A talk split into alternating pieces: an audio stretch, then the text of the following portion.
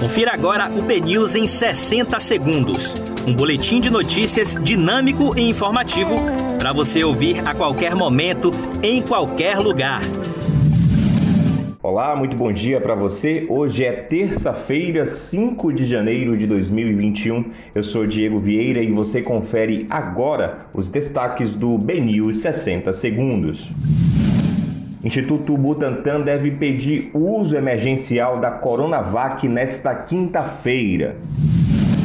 Anvisa diz que vacina em negociação pela rede privada brasileira não poderá ser usada emergencialmente. Governador Rui Costa critica o salve-se quem puder na corrida pela vacinação contra o coronavírus no Brasil.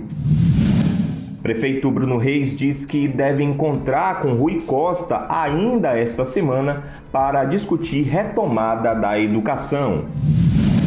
Governo da Bahia decreta situação de emergência em três cidades por causa da estiagem. Prefeito de Jacobina reduz em 92% o próprio salário em primeiro decreto da gestão. Com a equipe formada, a CM Neto começa a definir estratégias para a campanha para governador em 2022. Homem apontado como integrante de milícia do Rio de Janeiro é morto em confronto com a polícia na Bahia.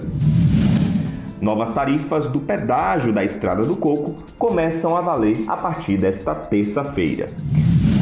Para você conferir essas e outras notícias, acesse bnews.com.br. Até mais!